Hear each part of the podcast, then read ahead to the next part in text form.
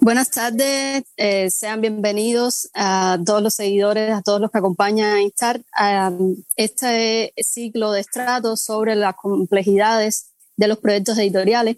En el primer episodio estuvimos hablando con el profesor Francisco Morán sobre las relaciones de pertenencia que son promovedoras, que, son, que generan proyectos editoriales. Después tuvimos el gusto de recibir a Ladislao Aguado para hablar sobre em, el mercado del libro y los editores. En el episodio pasado nos acompañó Orlando Luis Pardolazo eh, y comentamos un poco sobre la irreverencia, eh, la importancia de la irreverencia en em, los proyectos editoriales y las diferentes eh, revistas digitales que han emergido en Cuba a partir de, de, los, de los 2000. Hoy es un gusto que nos acompañe y agradezco muchísimo que haya aceptado, accedido a esta invitación porque es un gran privilegio, creo que esto casi nunca lo hace, a Mario Castillo. Em, bienvenido Mario, muchas gracias.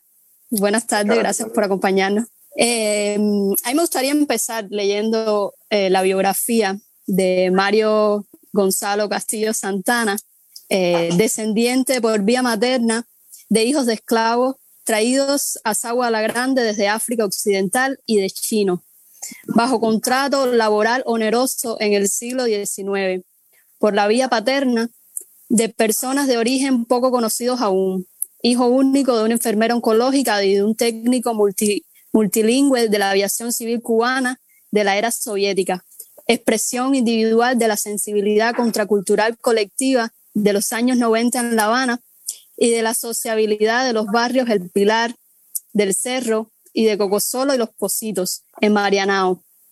Historiador de la diáspora china en La Habana y del pensamiento social afrodescendiente en la Cuba del siglo XX, así como del mundo del trabajo, la fraternidad vacua y de las huellas del anarquismo y el marxismo en las memorias populares cubanas. Docente de Historia de Cuba, es uno de los miembros fundadores de la Red Observatorio Crítico de Cuba, del Taller Libertario Alfredo López, de la Federación Anarquista de Centroamérica y el Caribe, del Centro Social Abra, en Lauton y de la Red Copincha. Eh, muchas gracias, Mario. Hoy estamos en el, en el Centro Social Abra. ¿Quieres comenzar contando un poco sobre este proyecto? Sí, bueno, Abra de hecho es, eh, digamos, una materialización de, de, unos cuantos años de, de esa sociabilidad eh, digamos, silvestre por cuenta propia, desde los años 90. Y bueno, específicamente ahora también es un producto de la energía que generó la red Observatorio Crítico los años 2000, que fue una articulación bastante interesante de alrededor de 15 proyectos de disímiles temáticas. Y bueno, dentro de ellas nació el Taller Libertario Fredo López, que fue una iniciativa también de los que fundamos el Observatorio Crítico, un poco dándole energía a toda eh, la historia desconocida de, los movimientos autónomos, al anarquismo, a la sociabilidad popular en Cuba. Y bueno, como parte de eso, eh, hicimos una convocatoria para, eh, digamos, un fondo solidario para comprar un espacio acá en La Habana. Y bueno, concretar, digamos, en ese espacio un poco eh, lo, lo, que hemos creído, lo que hemos hecho, en ese sentido que hablamos de un espacio prefigurativo, ¿no? Y bueno, llevamos acá tres años, es un espacio abierto no solamente al taller, sino que es un espacio para todos los proyectos que quieran hacer cosas, que tengan un sentido, digamos, afín, es decir, de horizontalidad, de autonomía, de silvestridad, ¿no? Por decirlo eh, sintéticamente. Y bueno, en ese sentido hemos venido bregando alrededor de tres años. Y bueno, ahora con el tema COVID ha sido realmente dramático el descenso de la actividad social acá. Y bueno, hemos tenido que reinventarnos, hemos tenido que rehacernos. Y, pero bueno, aquí estamos y con esa, con esa disposición con la que comenzamos hace tres años y hace muchos años más atrás todavía. Sí, un, lugar de interseccionalidad y de confluencia de muchas disidencias, ¿no? Em, exactamente. Exactamente. Bueno, yo ahora, para entrar un poco en el, en el tema que nos trae aquí hoy, eh, me parece que necesariamente hay que empezar cuestionando el, el concepto de, de, masa. Si, mm, o sea, el, si no hay masas, entonces no hay medios de comunicación de masa. O, o realmente este, esta idea del, del, medio de comunicación de masa, de ofrecer un único producto a una escala eh, muy grande, eh, es algo que, que, es necesario problematizar, ¿no? Y me parece que tu propia, desde tu propia biografía ya estás poniendo eh, todas estas eh, conceptos en, en, en, cuestionamiento. Sí, exactamente. Justamente eh, lo, los años que hemos venido trabajando en este sentido eh, nos ha puesto adelante la, la problematización de ese, de ese concepto, ¿no? Un concepto que tiene una larga historia de discusión también sobre él, ahí me viene a la mente ahora, no sé, Elías Canetti, me viene a la mente Ortega Set, me viene a la mente probablemente también Eric Fromm, así diferentes, digamos, eh, pensadores que aportaron a este, a este tema, el tema de las masas. Y eh, también me ha sido, digamos, importante problematizar la, esa noción de que son para masas, ¿no?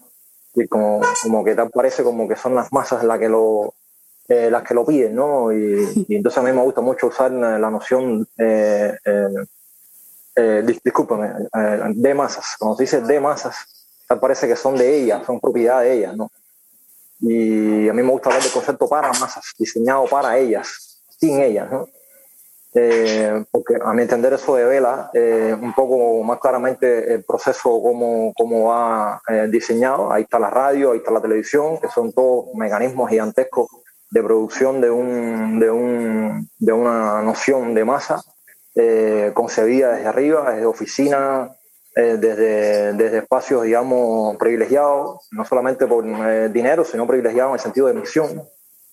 Entonces, cuando se habla normalmente de, de medios de comunicación de masas, ese, ese pequeño D, digamos, invisibiliza eh, toda, toda esa historia, ¿no? Y, y además naturaliza este asunto de, de, la, de, de, que son producidos por ellas, ¿no? Son de ellas, son propiedad de ellas, ¿no? Entonces, esta noción de para masas a mí me, me parece que abre la puerta para, para, entender, digamos, la historicidad de este proceso de cómo se ha construido eh, una, una, noción de comunicación eh, masiva, ¿no? De, porque de que si es masiva estamos totalmente de acuerdo, ¿no? El asunto es la historicidad que tiene eso, ¿no? Y lo, lo, los medios para los cuales utilizaron eso, eh, esa, esa introducción de esa realidad, ¿no? Ahí está el, el ferrocarril, ahí está el sistema de carretera, ahí están los, los periódicos de masa a finales del siglo XIX que fueron una antesala a todo esto. Y bueno, después viene la radio, que con todo su poder fabuloso, seductor eh, eh, y además muy centralizado, como mismo después de la televisión, un complemento extraordinario de, de, del sonido. Y bueno, después viene todo lo que, lo que estamos conociendo hoy, lo que estamos bueno, disfrutando también hoy en buena medida aunque también hay que decir de que eh, eh, tiene dinámicas internas eh, que, que, que, tienen una flexibilidad interesante, ¿no? Y en ese sentido, para mí personalmente ha sido arduo, eh, de, digamos, descubrirlo, entenderlo, porque vengo justamente de una experiencia muy crítica respecto a todo eso, ¿no? Pero bueno, indudablemente que están ahí y, y hay que tenerlo en cuenta como realidad. Yo lo que simplemente aportaría es la cuestión esta de, de tener en cuenta su historicidad y la disponibilidad a desnaturalizarlos todo el tiempo, ¿no? Para, para poder pensarlos mejor en el futuro, en cómo en un funcionamiento. Y bueno, por ahí nos conectamos con el tema de hoy, ¿no?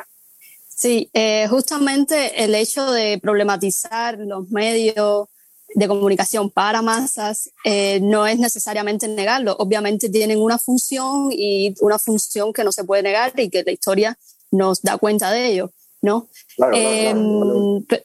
Claro, ahora es que tenemos la tecnología probablemente para eh, también develar esta hegemonía y también eh, tener una resistencia, o sea, poder tener una resistencia real. Ahora, eh, o sea, ya habías venido un poco hacia el, la época del Internet. O sea, ¿te parece que el Internet es exactamente quien viene a ser el, el, el medio, el recurso para eh, poder generar un tipo de comunicación que no sea para masa, o sea, que no sea un solo producto para muchas personas eh, sin, sin, llegar a saber eh, quiénes, a quiénes estamos sirviendo y cómo, cómo podemos servirles mejor y cómo poder conectar con ellas como individuos. Sí, es una realidad que ha sido, ha tenido un nivel de diseño tremendo, con una capacidad de abarcar el mundo realmente muy grande y a la vez muy detallado, ¿no? Yo lo que pasa es que, bueno, vengo de los 80 y vengo de una, eh, digamos, de una sensibilidad contracultural de los 80, donde siempre me niego a decir que rotundamente este es el medio, ¿no? Siempre tengo mi apelo a mis reservas experiencias previas, siempre apelo a, a las vivencias, a las sociabilidades que tuve ante todo esto, que también las disfruté muchísimo. Me parece que fueron también muy útiles, fueron muy buenas. Y eh, claro, por supuesto, este, esta realidad que tenemos ahora con el tema Internet y toda esta capacidad de comunicación, por supuesto que eh, sería muy arrogante negarla, sería muy, muy arrogante eh, ponernos ahora en plan de que, de que no sirve. ¿no? Sí sirve, funciona. Yo lo único que le agregaría es que no es solamente un medio para resistir, es decir, debe también ser un medio para prefigurar, ¿no? Y la pregunta es cómo prefigurar, ¿no? Es decir, cómo prefigurar realidades nuevas en estos medios o fuera de estos medios y me parece que ahí es un tema que, que, trasciende este, este, este, espacio específicamente, ¿no? Es decir, este medio, Internet específicamente. Y también Internet se trata también de prefigurar, no solamente de resistir. Sí, gracias por, por la acotación, estoy, estoy eh, muy de acuerdo. Entonces podemos trasladarlo un poco a tu propia experiencia sobre proyectos editoriales que justamente tienen esta idea de prefigurar un tipo de comunicación específica. Cuéntame cuál fue tu primera experiencia ya eh, llevado a un, a un, como un lugar común que la gente puede mirar y, y bueno, a partir de ahí construir eh, la realidad juntos. Sí, realmente esa pregunta me remite a, a, estratos de recuerdos así muy, muy lindos, muy gratos y de los cuales prácticamente no hay materialidad, ¿no?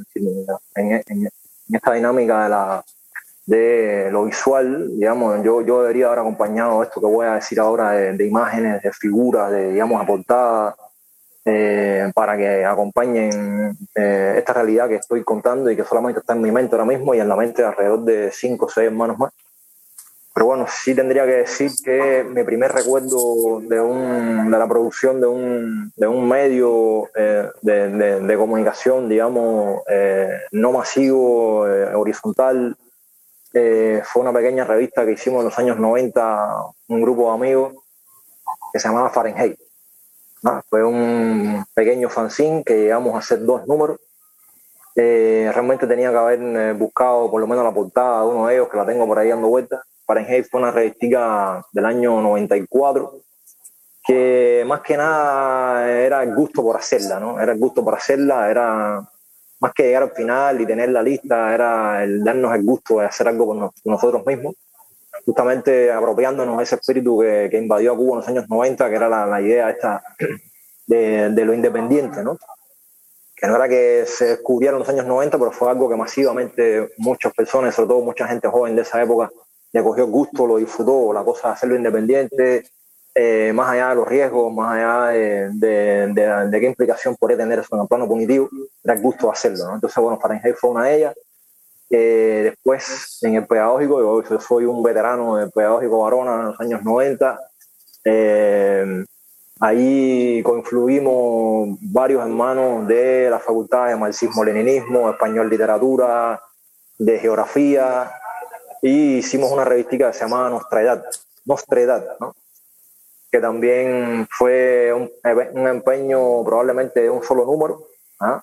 fue un solo número, pero fue realmente algo muy lindo porque detrás de esa revista estaba el intento por llevar al soporte de papel toda la sociabilidad nocturna que se daba en el pedagógico en los años 90, ¿no?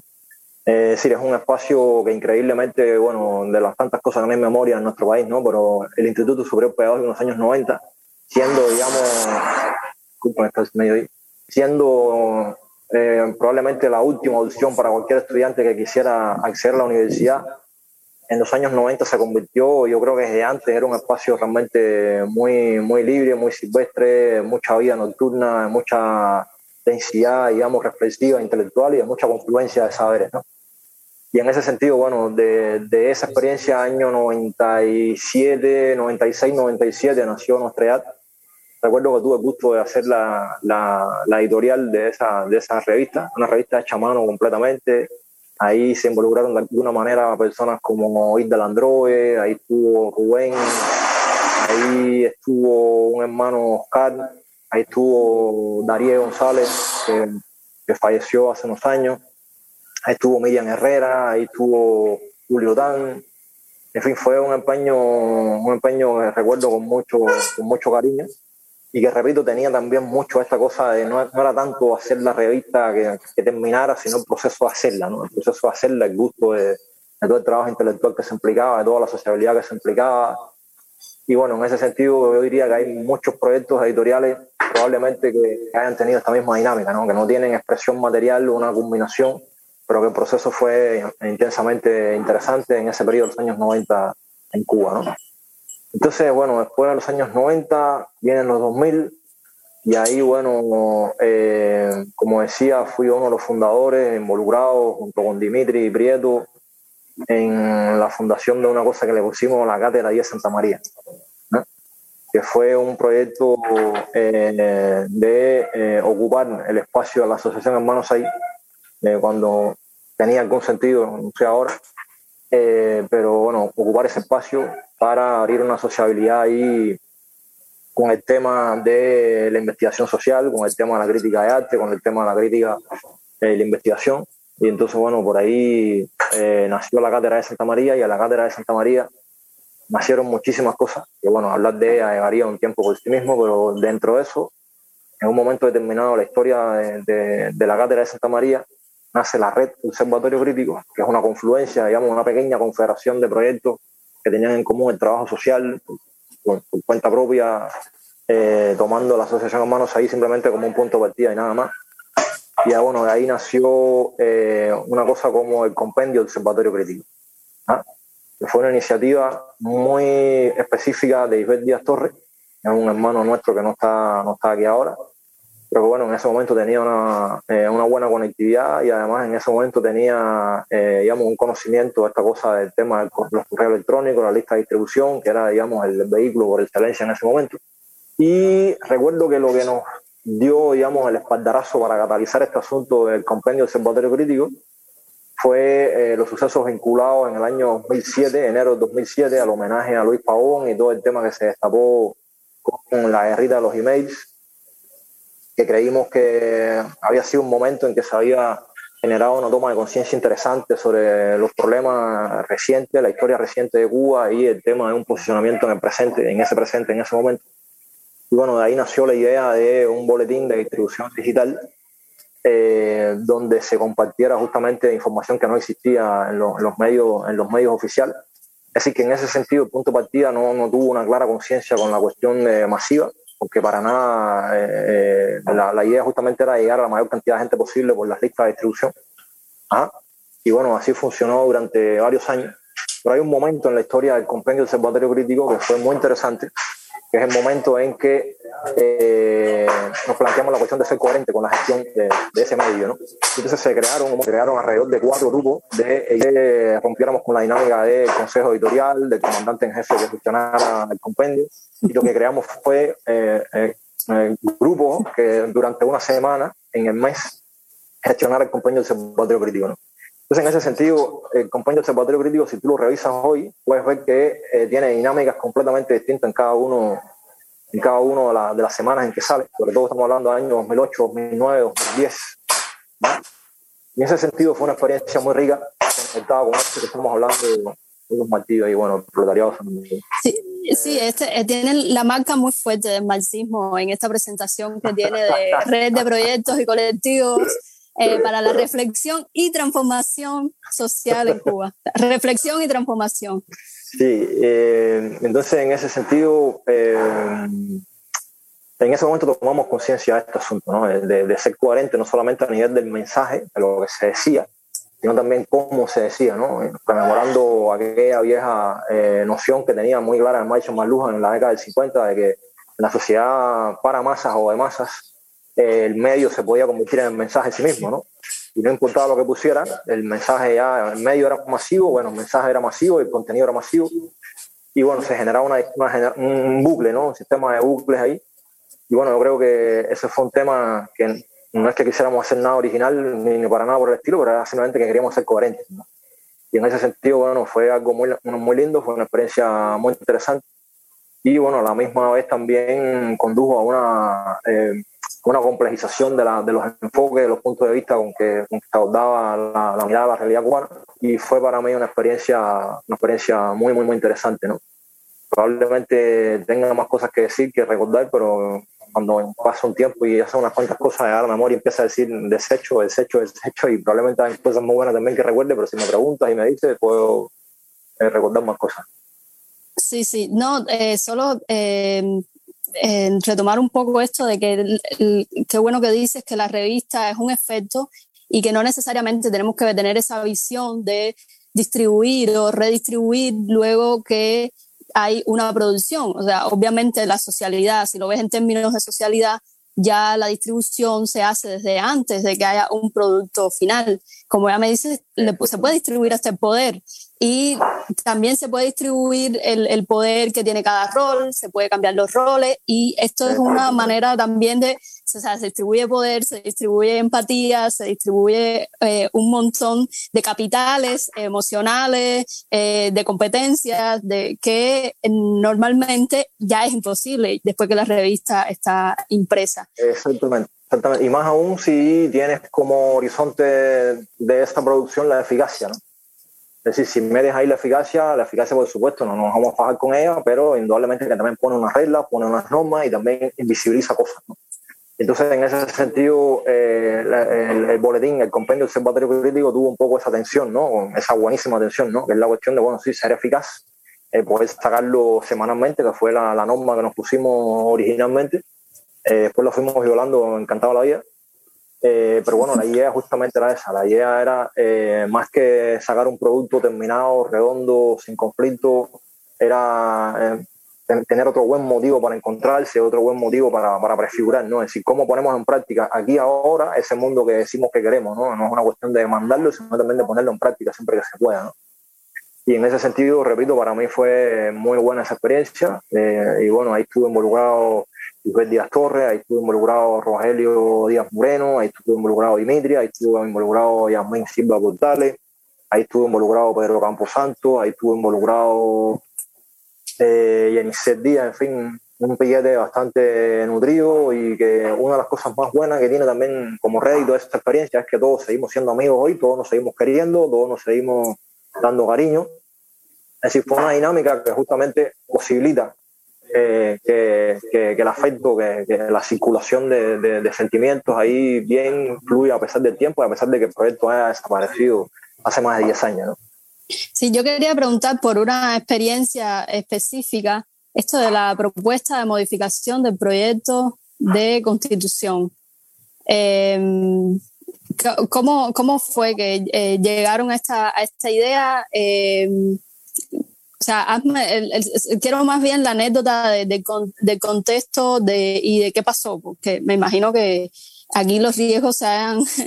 Em, una, confesión, tienes que refrescarme la mente, no recuerdo de qué me estás hablando. Ya, es que estoy mirando aquí las, las, diferentes publicaciones del, del, del observatorio, ah, del observatorio crítico cubano. Bueno, esto, esto, esto es, esto es 2018, 2018, que ya me imagino en esa fecha no estabas ahí. Probablemente, probablemente el observatorio también eh, tenía un blog, tiene un blog que está activo ahí y que gracias a, buenos amigos eh, lo han logrado mantener en el tiempo, es decir, que pagarlo en internet, en fin, y eso se ha mantenido porque realmente hay una conciencia de que eso hay una memoria histórica ahí acumulada. Y bueno, tú me preguntas algo así que probablemente, como efectivamente te puedes dar cuenta, yo no estaba en todo, ¿entiendes? No, no era el centro de todo, simplemente formaba parte como un nodo más dentro de esa, dentro de esa red.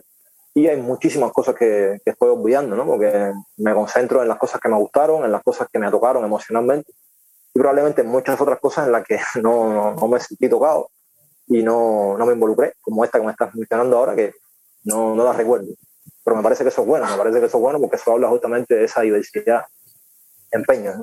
Sí, em, bueno, entonces el, ahora estoy mirando el comunicado del taller libertario Alfredo López de, de La Habana. En esto sí tuviste que ver. Sí. Em, ¿Cómo pasaba el taller este literario Alfredo López? Eh, perdón, libertario. libertario, ay, eh, perdón. Em, ¿tiene, ¿Surgía como algunas publicaciones a partir de los talleres o, o más bien era un, el, taller libertario Alfredo López surgió como probablemente fue el último proyecto que nació dentro del de Observatorio Crítico. Es decir, los que fundamos Taller Libertario Alfredo López, que éramos los loquitos anarquistas de siempre, llegó un momento en que creímos que le estábamos echando demasiada energía a solidarizarnos, comprometernos con otras iniciativas y que las nuestras las estábamos dejando de lado, ¿no? Y entonces en ese sentido nos reunimos un día allá en mi casa en, en, el Cosito, que bueno, el, lugar original era Cocosolo, pero bueno, en el Cosito nos reunimos en ese momento, ahí nació el taller y bueno, la idea fue, bueno, contribuir a eh, el Observatorio Crítico también con un plan de actividades mensuales desde el Taller Libertario Freo López, ¿no?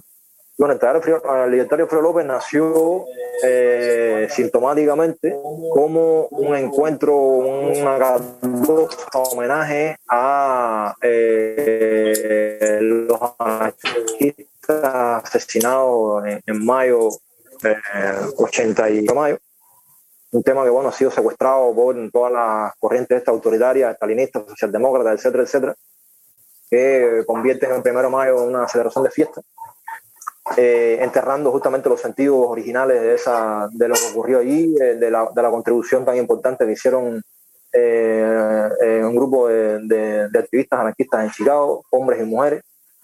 Y bueno, la idea era justamente participar en lo que iba a ocurrir muy pronto, que era el primero de mayo, participar en esa celebración de manera independiente, de manera autónoma.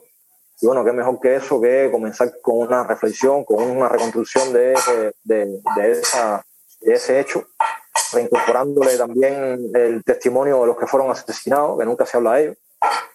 Y bueno, ahí salió entonces la idea de crear el taller, de ahí salió la idea de eh, participar en ese primero de mayo. Y bueno, a partir de ahí estuvimos eh, en una dinámica ahí haciendo muchísimas cosas que fue realmente muy interesante y como parte de eso uno de la necesidad de crear un medio propio, ¿no? Del taller libertario Fredo López, donde le hicimos un pequeño homenaje a uno de los grandes periódicos anarquistas del siglo XX cubano y de América Latina probablemente, que era Tierra Nueva, Tierra, periódico Tierra, un periódico eh, que tuvo una vida larguísima, de 1903 aproximadamente hasta los años 30, y bueno, fue un periódico que junto con eh, la protesta de Buenos Aires, junto con eh, este otro de México, ahora se me olvidó su nombre, fueron de los, de los grandes periódicos de América Latina, incluido este eh, Tierra, ¿no? Que circuló en toda América Latina. Bueno, la idea era hacer un homenaje a este periódico que pusimos Tierra Nueva, ¿no? y a la misma vez también era una evacuada en la que estábamos involucrados algunos en el horizontal, muy loco, crean tierra, crean eh, espacio de, fraternidad barrial, local, y cuando ellos fundan un nuevo espacio le llaman una tierra nueva, ¿no? también era un juego también con, con, esa, con esas dos significaciones previas que teníamos ahí, ¿no? Y bueno, por supuesto, también ese medio también estuvo atravesado por la cuestión de esa tensión entre intentar llegar a la mayor cantidad de gente posible y también ser un espacio prefigurativo de, dinámica interna, ¿no? Y a la misma vez, por supuesto, estar atento con el tema policial, porque bueno, chistecitos como eso te pueden meter 5 o 6 años en Cuba tranquilamente, ¿no? Entonces, bueno, esas, tensiones eh, también atravesaron este espacio. Eh, hemos, hecho, hemos hecho una pequeña colección alrededor de, de, 10 números. Y bueno, la idea tampoco es eh, digamos, ser estrellas mediáticas, eh, sino simplemente persistir ahí en un mensaje autoritario, un mensaje prefigurativo, en un mensaje de reencuentro con la historia de la gente común en Cuba, ¿no? Y entonces, bueno, ese ha sido, digamos, un poco el, sentido y cómo se han ido vinculando algunas de estas cosas, ¿no? podría contar muchísimas más.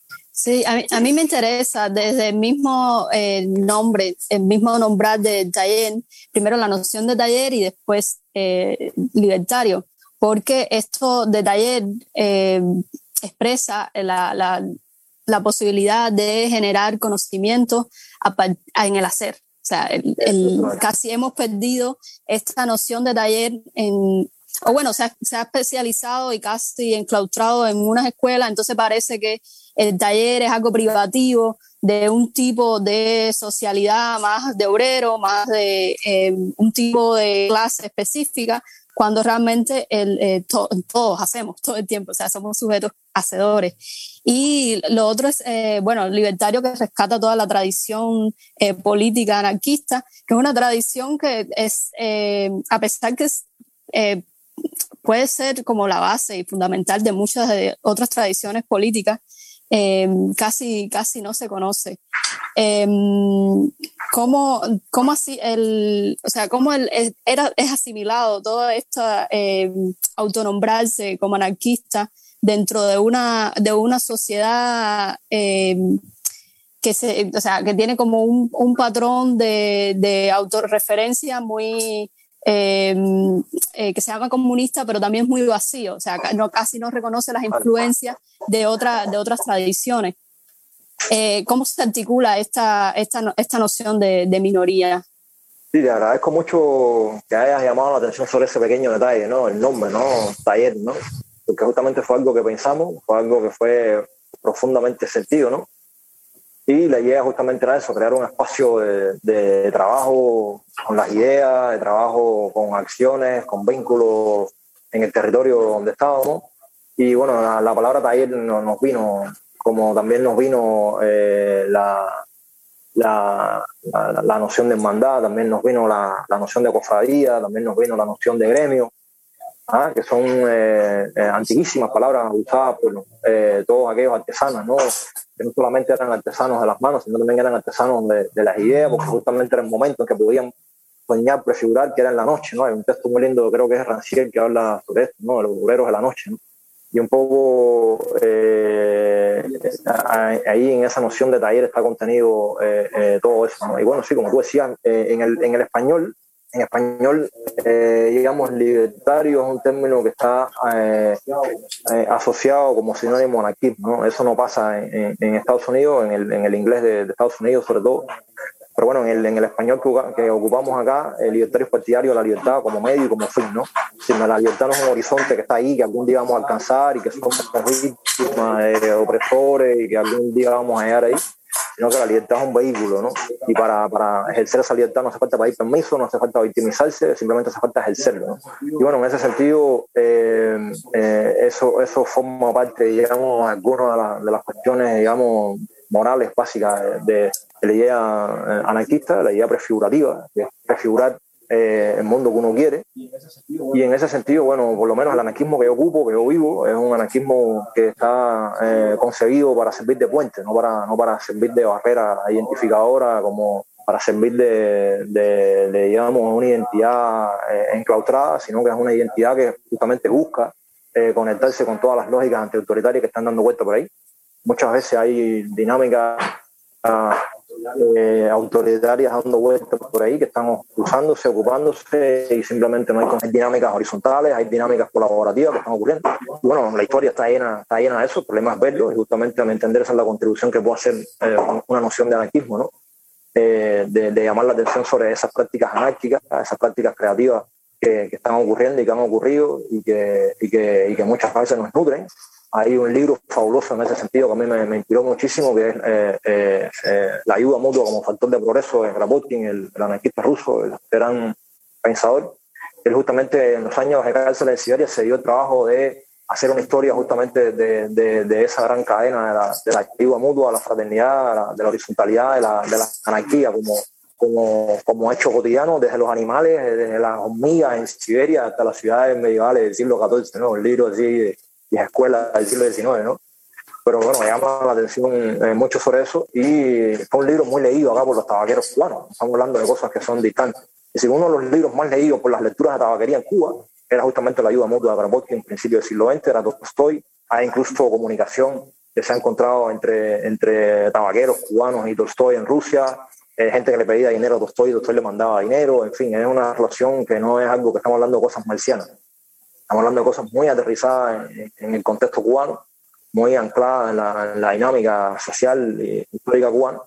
Y bueno, digo todo esto porque bueno, la idea del taller libertario Fredo López también era conectarnos con eso, ¿no? Y Eh, bueno, el nombre de Alfredo López tampoco es casualidad, ¿no? Alfredo López es probablemente de, de los anarquistas cubanos más usados por el Estado eh, autoritario cubano.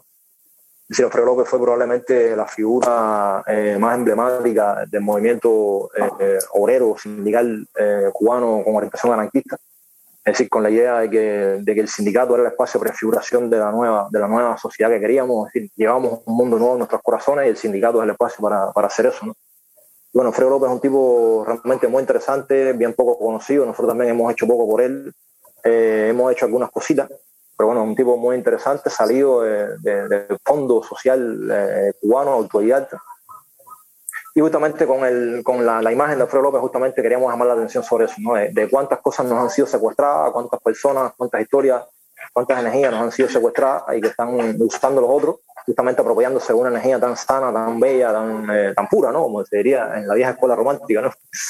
Eh, pero que va, es decir, está conectado con este, con este empeño damos el, el taller libertario de López, que bueno, como bien tú dices, es una hemos tenido plan de, de que los que vengan, más que sumar, contagiarlo con esta dinámica, darlo por tu cuenta, experimenta tú, vívelo tú, eh, nadie te puede decir eh, cómo se hace un buen anarquista ni un buen periódico anarquista, simplemente hazlo por tu cuenta, descúbrelo, después conversamos, ¿no? Y bueno, esa es un poco también la dinámica de este espacio en Abra, ¿no? Es decir, el espacio de Abra no es un espacio del eh, taller libertario de López, sino que es un espacio en sí mismo, es decir, es un espacio asambleario en sí mismo, con su dinámica, con la gente que vengan, con los temas que se van poniendo sobre la mesa. Y bueno, el taller eh, participa o no en, esos espacios y eh, eh, colabora y también tenemos nuestra dinámica propia, ¿no? Y bueno, aquí estamos haciendo lo posible, nuestra contribución, de justamente tratando de, desmasificar, ¿no? Desmasificar y lo que el gran mensaje es justamente lo contrario, es crear experiencias bien aterrizadas, experiencias bien afectivas, experiencias bien concretadas en, en dinámicas temporales precisas y no esperes que nadie te venga a dar eh, lo que tienes que hacer. ¿no? Es decir, no, no necesitamos más líderes, de hecho el liderazgo es, es una complicación más en la vida porque te, pone, te subordina experiencias ajenas y la tuya la queda, la dejas ahí subordinada y desorganizada además. Entonces, bueno, toda esta relación entre experiencia, hacer, eh, medio, todo eso está interconectado, ¿no? Y en ese sentido es que probablemente, eh, conectando con el tema que, que estás convocando ahora, tendría poco que mostrar porque más que mostrar objetos, artefactos, lo, lo, que tengo que mostrar es, lo que tengo para mostrar es, una experiencia que me atraviesa, no es, no, es, no es personal, no la dirijo yo, sino que es una experiencia colectiva. sí, pero, eh, pero, aquí está el legado, o sea, el legado es eh, compartir todas estas técnicas relacionales em, que eh, también es una manera de hacer revistas y sobre todo en el caso de la revista es mucho más importante estas técnicas relacionales de horizontalidad, sobre todo cuando son temas que eh, interesa a minorías y que definitivamente no, no hacen comerciales o el beneficio económico va a estar bastante acotado. sí, ahí lo que simplemente te diría es que el horizonte, la idea, el plan no es eh, reproduciendo la lógica de minorías, ¿no? generar, eh, generar conciencia, ¿no? generar, eh, bueno, de seguir replicando otras minorías activas. Y cuando, ¿no? Y para nada, porque a veces se nos, nos acusa un poco de, ser naif, ¿no? de, de, cultivar lo micro por lo micro. Y yo le respondería que no es el cultivo lo micro por lo micro, es cultivar lo que realmente es interesante, cultivar lo que realmente es sentido, cultivar lo que, lo que genera una sociabilidad real y bueno, si eso ocurre entre, entre pocas personas, qué pena, ¿no? Qué pena, hay que seguir trabajando en esa eficacia, hay que seguir trabajando en esa capacidad de réplica, pero es, ir creando, ir creando conciencias a partir de, de, experiencias muy concretas, personas muy concretas, ¿no? Y bueno, esto desafortunadamente con la dinámica que estamos viviendo en este mundo muy jodido, tan jodido, tan masivamente jodido, probablemente eso no sirva de nada probablemente que eso sea una gran tontería lo que está hablando y sea algo que no tenga ninguna contribución a lo que estamos viviendo, pero a la misma vez sí creo que sirve eh, como un reservorio de sentido, ¿no? Es decir, fue un reservorio de sentido, fue algo que se vivió y bueno, nosotros, por ejemplo, eh, nos sentimos herederos de justamente de esa larga tradición eh, antiautoritaria anarquista en Cuba, cuando parecía que había sido enterrada y muerta, es decir, en la Cuba de los años 70, 80 y 90, se hablaba muy poco de experiencias antiautoritarias en Cuba, se hablaba muy poco de experiencias eh, prefigurativas en Cuba, se hablaba muy poco de anarquismo en Cuba, por hablar en plata. Y, simplemente eh, esa semillita que estaba ahí, esa vivencia, esa energía que vivieron miles de gente acá en Cuba, nos llegó, nos llegó. Y bueno, acá estamos, Entonces somos como que somos muertos que nos vamos pasando el batón, ¿no? Y bueno, si eso es algo que, que, le da sentido a alguien y si esto es algo que, que puede contribuir a, a, hacer una sanación, digamos, personal, grupal, mejor todavía. ¿no? Bueno, discrepo con eso de que sean muertos.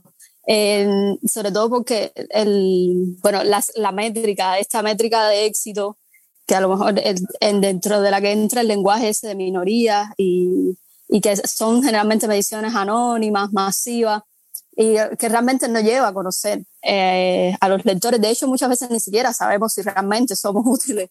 Em, hay que sustituirla cada vez más por estas, estas métricas relacionales, donde sabemos a cuántas personas conocemos verdaderamente, eh, no, no únicamente su ubicación, sus necesidades de una manera abstracta, sino eh, ya como habías dicho, de una manera muy, muy concreta. Eh, cuáles son las razones que les damos a estas personas para que ellas se acerquen a nosotros y crean que el... el o sea, y también la reciprocidad, obviamente. Em, ¿Cuánto sabemos de cada individuo? Eh, que cada uno de estos pequeños datos que, que hacemos con ellos, somos responsables con, con, esto.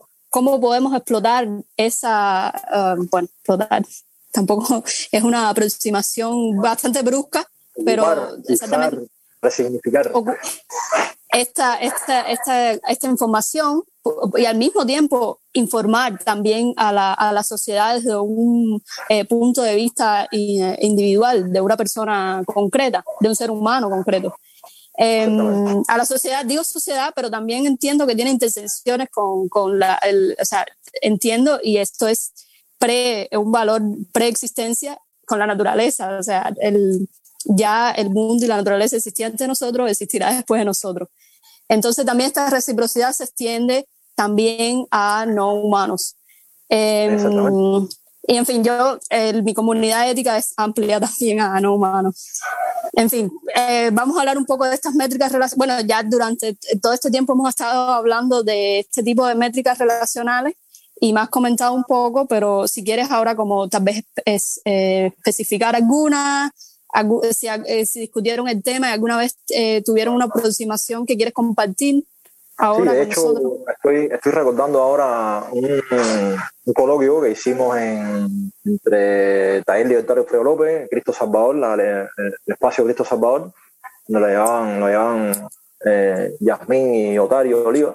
Eh, y bueno, en ese espacio fue uno de los tantos espacios, bueno, no tantos, tantos, pero bueno, uno sí, uno de los tantos espacios donde decíamos esta sociabilidad del taller y del taller del observatorio político.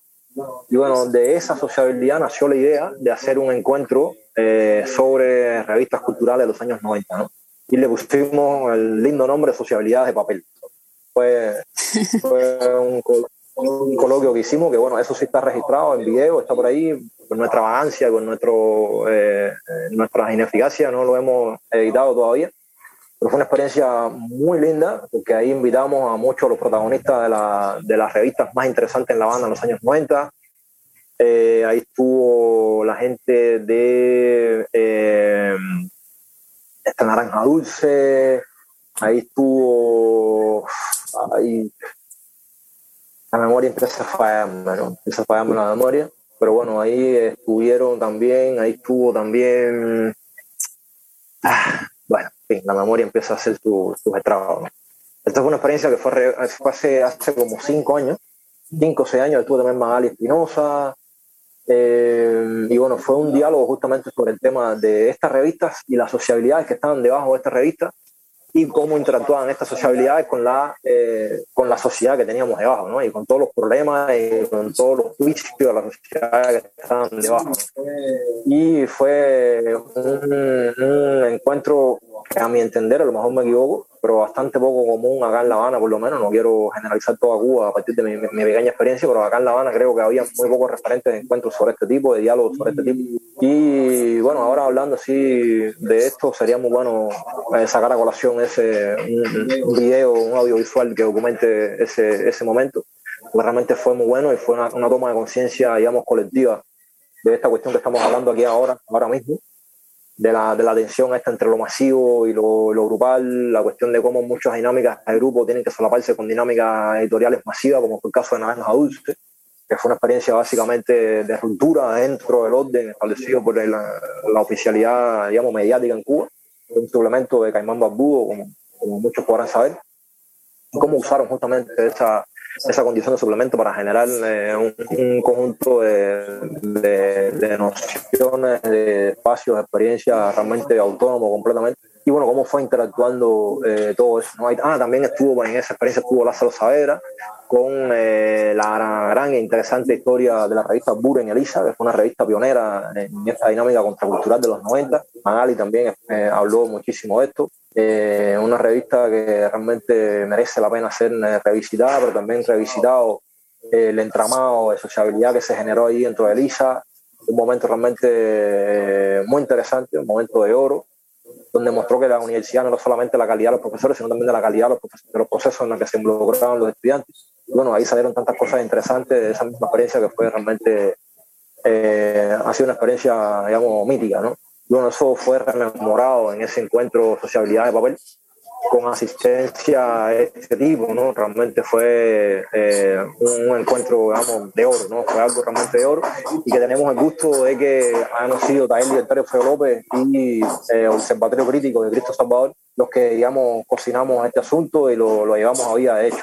Sí, bueno, entonces eh, esto ha seguido eh, tampoco replicando la palabra, pero como mejorando, revisitando, eh, integrando a los diferentes procesos y también o sea, se ha experimentado con diferentes gremios, con diferentes tradiciones, eh, espiritualidades. Em, de hecho, yo pienso que muchos de los eh, intereses que, que me has comentado tienen mucho de pensamiento contemporáneo que casi no hay en Cuba. Sea, el, el, el, hecho de mirarse problemáticamente uno mismo como, como ser humano o también cuestionarse eh, un montón de conceptos heredados de la modernidad que parecen muy sólidos y muy duros, pero que eh, finalmente se casi en el aire. se, literal, se desvanecen en el aire y eh, no, no nos sirve, no nos sirve en la cotidianidad. Y, Exactamente y, también desmitificar todo eso de que la intelectualidad y lo popular son como eh, estratos o repertorios muy bien diferenciados y que no hay nada en el medio y que todo es binario y que, en fin, el, el, que la multiplicidad tampoco tiene que asustarnos. Em, Exactamente. Bueno, esto ya lo has llevado hasta los días de hoy con, ahora eres residente de justamente un ya, entonces estaba hablando sobre los proyectos que tienes ahora eh, entre manos, donde estás aplicando estas eh, métricas relacionales. Hablaba de la residencia eh, Vida Activa, justamente del instituto, y me querías comentar también que parte de esta experiencia es una, una publicación que, mm, donde invitas y también trabajas con, con niños. Sí, esta, eh, a partir de esta residencia que pudimos entrar, era básicamente un, trabajo de procesamiento y de trabajo matérico ¿no? con los desechos plásticos y bueno, la producción, el trabajo digamos trabajo y de procesamiento de plástico para eh, eh, digamos procesarlo y generar a partir de ahí otras prácticas materiales concentrado en el vínculo de trabajo con eh, los, niños en el aula de nuestra hija, es decir, darle Plasencia y yo. Y bueno, eh, aprovechando, y más que aprovechando, contribuyendo a, a, llenar un vacío que se ha ido generando en el sistema de educación establecido en Cuba, con el tema de la pérdida de los círculos de interés, ¿no? la pérdida de los círculos de interés, la pérdida de la orientación vocacional de los niños, y con el tema también de eh, conectarlos con su entorno, su entorno más inmediato, ¿no? con la comunidad, que en este caso, bueno, una comunidad bien acotada, bien delimitada, que no es de grandes proporciones, digamos, poblacionalmente, pero bueno, que tiene cierta, cierta presencia en el sur de La Habana. Y bueno, ahí surgió la idea eh, de que a partir de este trabajo matérico, a partir de este trabajo de, procesamiento eh, y de conciencia también con los niños sobre el tema del plástico, la reutilización y las posibilidades que tiene esa reutilización, documentar ese proceso también con una, con una pequeña revista, un pequeño boletín, que eh, compendiara lo que, lo que se iba produciendo en ese círculo de interés. Hay que decir que también ese círculo de interés eh, lo echamos a andar desde el principio con una idea también bien eh, horizontal y bien antiautoritaria, que era que los contenidos los fueran poniendo los intereses de los niños. Es decir, la interacción de los niños con el patio de la casa donde vive, donde está la niña, patio enorme con, con, con, con, muchas dinámicas de vida y de microvía, y a partir de esa interacción en el patio pues fueron surgiendo las preguntas, pues fueron surgiendo los deseos, y fueron surgiendo, fueron surgiendo los, los temas que fueron articulando el círculo de interés. ¿no? y bueno, poner la revistica en función, en función de eso, como digamos, como una sistematización, más que meterle líneas ideológicas de algún tipo, que sistematizar lo que había eh, nacido en el patio y en el aula, ¿no? Hay que sí, simplemente presentarlo como, como herramienta, siguiendo esta coherencia de la, de la, la acción y la libertad como medio y no como fin. Eh, por eso, y pensar que la, la, la, la, revista, finalmente, la publicación sería una especie de servicio y no el solo contenido. Exactamente, exactamente. Y lo interesante es que... O sea, el contenido siempre es negociable. Exactamente, y que los niños tomaran conciencia de, que era una herramienta suya, que no era, no era nosotros que lo estábamos obteniendo, sino que ellos estaban produciendo un poco ese, ese, ese saber que estaba circulando, ¿no? Y bueno, en ese sentido era que quería que, que, bueno, que Elena, mi hija, nuestra hija, diera un poco de testimonio de esa experiencia con la revista Plantando Semillas, la revista Plantando Semillas, eh, de cómo la recuerda. Qué bueno, porque esto de, no es una cosa menor, esta experiencia no es un... Aquí está. Eh, entonces, bueno, la idea sería que, que contara un poco que... Hola, Elena. Hola. Bienvenida, muchas gracias que bueno que, te contara un poco el recuerdo que tienes del círculo de interés, de la revista Plantando Semillas, cómo surgió la idea, el nombre.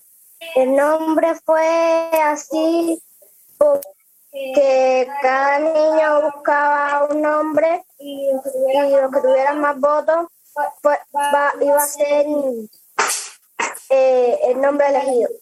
¿Y el círculo de interés, cómo lo recuerdas? ¿Qué, qué hicimos? ¿En qué sentido tiene un recuerdo, ¿qué recuerdas del Círculo Interés después de dos años de distancia? Que fue muy divertido porque había libros, pasatiempos y, y de ahí aprendíamos todo. ¿Y qué te pareció la relación entre el Círculo Interés y la revista? ¿Qué problemas le viste? ¿Qué, qué cosas? Casi ninguno. Qué poco crítica de tu padre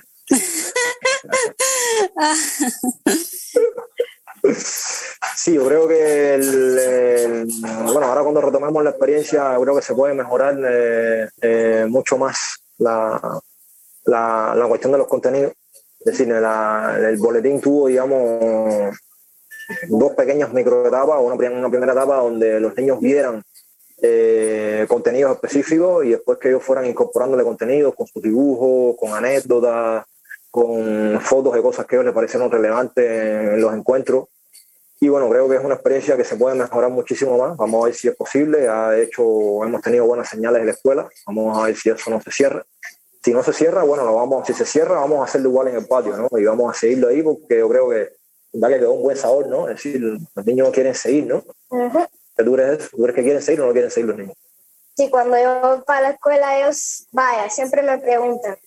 Exactamente, exactamente. Es decir, los niños Después del tiempo que hemos estado sin hacerlo, ese es el tema permanente, pendiente ahí en el aula. Eh, hicimos un documental también con la experiencia del Círculo de Interés, que lo llevamos, digamos, a todos los niveles que tiene diseñado el, sistema, ¿no? El, sistema de concurso, esas cosas. Y fue muy lindo porque los que presentaron el material audiovisual en esos círculos de interés fueron los peores niños del aula, ¿no? ¿Quiénes fueron? ¿Quiénes fueron? William, Johanse, ¿quién más? Mauro. Mauro, eran lo peor de lo peor, Lo peor de lo peor fueron los que presentaron la experiencia del Círculo de Interés. Y a mi entender eso es una, eh, una buenísima señal de, de, motivación, de estratos de motivación ya que justamente muchas de estas experiencias y generalmente la docencia se monta solamente sobre la élite de los niñitos integrados, con menos experiencia traumática, con más capacidad de socialización. Y bueno, aquí logramos con este círculo de interés involucrarlos ahí a ellos también, ¿no? A pesar de todas sus pesadeces, a pesar de todas... Eh, eh, bueno, no vayamos por ese camino. son, son buenas señales, ¿no? Son buenas señales. Y bueno, ahora vamos a pasar a otra etapa en que vamos a tener ya las máquinas. Las máquinas señalan la caja ahí con el plástico ya procesado. Ya tenemos ya una máquina trituradora ya en pleno, en pleno funcionamiento. Estamos trabajando. Ahí está. Ahí está, ya tenemos ahí los primeros plásticos procesados eh, de las máquinas. Entonces eso también va a involucrar a los niños en función de la cuestión de el, eh, diseño de juguetes, ¿no? A partir de ese, de ese plástico. Juguetes que probablemente van a ser muy feos, pero que van a ser producto de su iniciativa, van a ser producto de su, de su capacidad de proyectar y imaginar y bueno, creo que va a ser una, una experiencia realmente eh, muy buena, muy buena creo yo. Y bueno, por aquí vamos, ¿no? Justamente poniendo en práctica esas lógicas a nivel, a nivel micro, a nivel local, a nivel de experiencias concretas, vivenciales de personas en concreto. ¿no? Pues sí, eh, muchas gracias. Eh, las personas que nos están observando no lo dije antes, pero bueno, eh, después les invito a que dejen los comentarios. Después Mario y, y yo revisaremos los, los, comentarios, responderemos. Em, no sé, Mario, ¿qué más nos faltaría? Em, ¿Quieres agregar algo más? A mí me parece que por aquí ya vamos cerrando. Sí, sí, era básicamente llamar la atención sobre, sobre la importancia que tiene, a mi entender, esta interacción entre entre la sociabilidad de, papel, el producto final y la sociabilidad cotidiana, ¿no? Es decir, eh, eh, las revistas son productos de, de, consensos de grupos en concreto, de, personas que te hacen la revista, pero que también que se involucran en ella. Entonces eso me parece que es importante tenerlo siempre como horizonte, eh, como posibilidad, pero también como punto de partida, ¿no? Y la cuestión de que, de que los medios son solamente eso, son simples vehículos, no son fines. Eh, bueno, cuando se convierten en fines, bueno, y son buenos, perfecto, ¿para qué fajarse con eso? Pero no perder de vista la cuestión de que son, de que son simples, eh, son simples medios, ¿no? Yo creo que eso tiene que ver bastante con la experiencia que tuvimos el Observatorio Crítico. Eh, así, yo recuerdo que hubo un momento, y voy a cerrar ya con eso, en que, en que había que las personas involucradas, ¿no?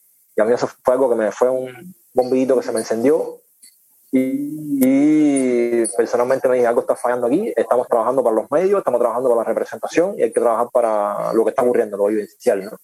Y bueno, eso fue una etapa muy interesante, no quiero andar en esa hora por una cuestión de tiempo y no abusar del tiempo ajeno, pero bueno, era solamente para llamar la atención sobre esta cuestión, sobre esa interacción ahí entre, entre medios y fines y, nunca olvidar a Marcha Marluja, ¿no? que el medio se puede convertir en el en el mensaje en sí mismo. Eso puede ser Sí, y bueno, también es una invitación a un nuevo materialismo y, y, también que eh, dejar atrás esta visión maquiavélica de que el fin justifica los medios, cuando realmente los caminos del amor no son así, ¿no? En, los caminos del amor y de la, la, sociabilidad sana, digamos, para ponerlo en un como nivel más cotidiano, el medio es muy importante.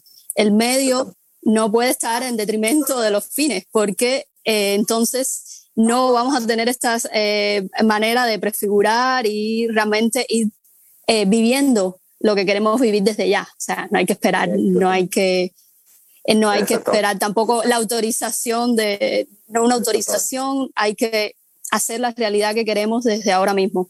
Y medios y fines en este sentido tienen que ser perfectamente coherentes. Exactamente. Además de derecho tenemos deberes.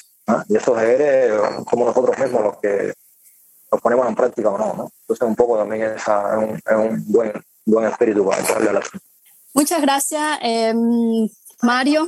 Eh, muy encantada de charlar contigo. Y, porque bueno, realmente eso es lo más material que tenemos, ¿no? Lo que hemos vivido, ¿no? lo que hemos vivido es lo más material que tenemos. Entonces, bueno, compartirlo y bueno, abierto a, a los comentarios, insultos, preguntas que vengan, que suban a partir de, a partir de, esta, de esta publicación. Ya, y si eh, te quieren contactar, aquí mismo puede ser a través del instituto. Eh, con el que tienes mucha relación y estamos muy agradecidos por tu aporte porque nos has enseñado muchísimo. Em, y bueno, agradecer también a todas las personas que nos han estado acompañando eh, al, instituto y particularmente durante estos eh, cuatro episodios de Estrato. Por hoy estamos terminando y que tengan buenas tardes. Buenas tardes, igual. Thank you.